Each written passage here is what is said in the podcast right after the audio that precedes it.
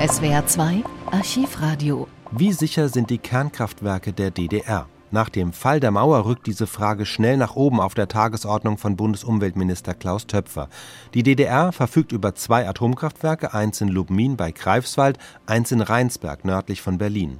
Beide sind zu dem Zeitpunkt schon über 30 Jahre alt.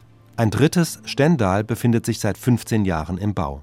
Für den Südwestfunk hat Korrespondent Thomas Jung die Delegation begleitet. Stendal bei Magdeburg. Seit 15 Jahren wird dort ein gigantisches Atomkraftwerk mit vier Blöcken gebaut. 1994 soll die Anlage ans Netz gehen.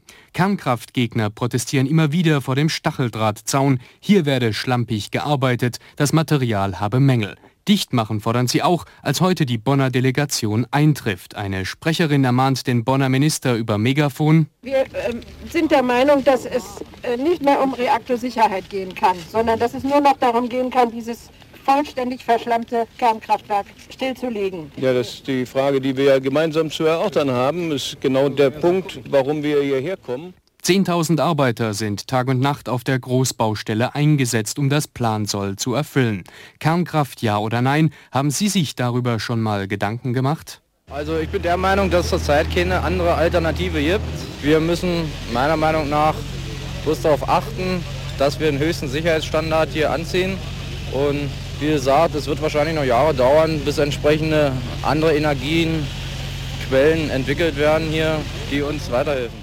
Die Atomkraftwerke Greifswald und Rheinsberg sind nicht nur eine Bedrohung für die DDR-Bürger, sondern für ganz Mitteleuropa, so Bonner Sicherheitsexperten.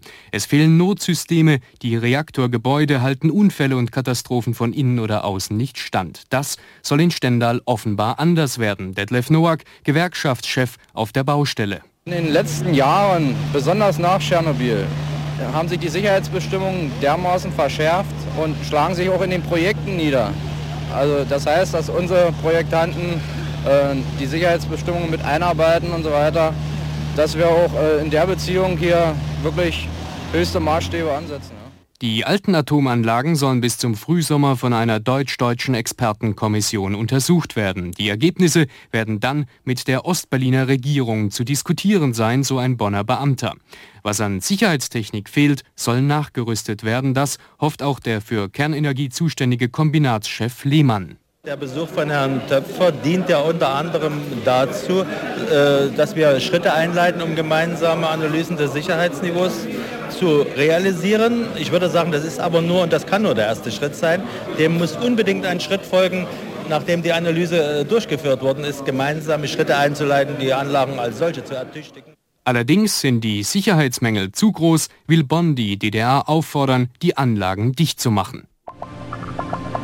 Als Töpfer und seine Fachleute die Kraftwerke besichtigen, ist schnell klar, da müsste so viel saniert werden, das lohnt sich nicht. Noch im selben Jahr werden die DDR-Kraftwerke abgeschaltet und auch die Baustelle in Stendal wird aufgelöst.